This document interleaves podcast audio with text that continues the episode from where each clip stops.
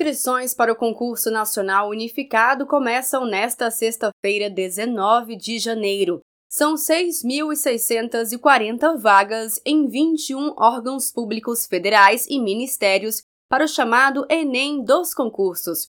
Os candidatos terão até o dia 9 de fevereiro para realizar as inscrições, que serão feitas exclusivamente pelo site oficial do concurso. Para se inscrever, é necessário ter uma conta no site gov.br. Será cobrada uma taxa de 60 reais para os cargos de nível médio e 90 reais para os cargos de nível superior.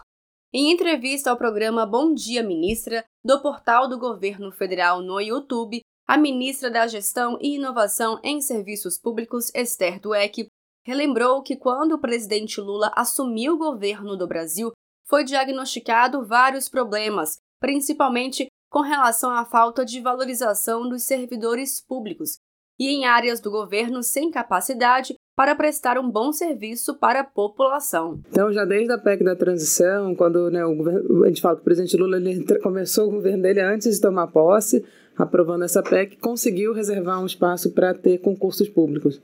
E desde então a gente foi discutindo, o presidente sempre muito atento. Acho que não sei se todo mundo lembra, na primeira coletiva que eu falei de concursos, não tinham ainda os concursos das áreas sociais. O presidente me ligou no meio da coletiva, falou: cadê as áreas sociais? Está faltando concurso para as áreas sociais. E a gente foi ao longo do ano passado anunciando os concursos. Só que a gente percebeu que os ministérios tinham muita dificuldade de fazer um concurso. Por justamente vários anos sem concurso, os ministérios tinham perdido a capacidade de fazer o concurso. E a gente começou a perceber que os concursos que abriram eles às vezes eram só em Brasília. E a gente falou assim: bom, se eu fizer um concurso só em Brasília, tudo bem, vou selecionar pessoas muito qualificadas, mas eu não estou garantindo a diversidade da, do Brasil. O Enem dos concursos é um modelo inovador de seleção de servidores públicos. Ele é dividido em oito blocos temáticos. São eles: infraestrutura, exatas e engenharia, tecnologia, dados e informação, ambiental, agrário e biológicas, trabalho e saúde do servidor, educação, saúde, desenvolvimento social e direitos humanos, setores econômicos e regulação, gestão governamental e administração pública e nível intermediário. Ao acessar o site gov.br/barra concurso nacional unificado, você confere o número de vagas de cada órgão público que participa da seleção Dessa forma, na hora da inscrição, o candidato poderá indicar mais de um cargo de interesse dentro do bloco temático. Caso ele não tenha pontuação suficiente para o cargo de preferência, poderá ser chamado nas outras opções.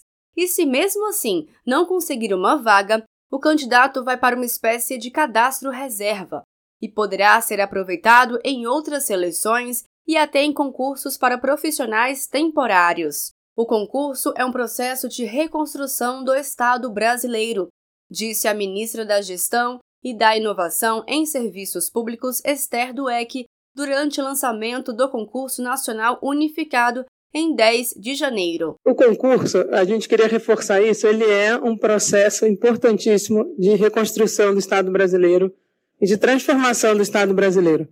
Né, a decisão sobre esse concurso a gente já informou anteriormente, né, explicou um pouco por que, que a gente resolveu fazer esse concurso unificado, mas eu queria reforçar que realmente foi um processo, desde a decisão, foi demonstrando internamente a importância de fazer um concurso unificado, né, do, no sentido que ele vai aumentar a capilaridade, vai conseguir chegar em locais de provas que nunca tiveram provas de um concurso público federal? Então a gente acha que isso realmente é um processo da gente ir mudando a cara do Estado brasileiro, reforçando todas as nossas iniciativas de democratização do, do Estado, de maior diversidade, de garantir um Estado que realmente seja um pouco a cara da população brasileira. Nas redes sociais, o presidente Lula destacou a isenção do pagamento de inscrição para o concurso nacional unificado para beneficiários do cadastro único, alunos ou formados pelo FIES e ProUni e doadores de medula óssea. Lula ressaltou que estamos trabalhando para fortalecer o serviço público federal e melhorar a vida das pessoas. De Brasília, Thaisa Vitória.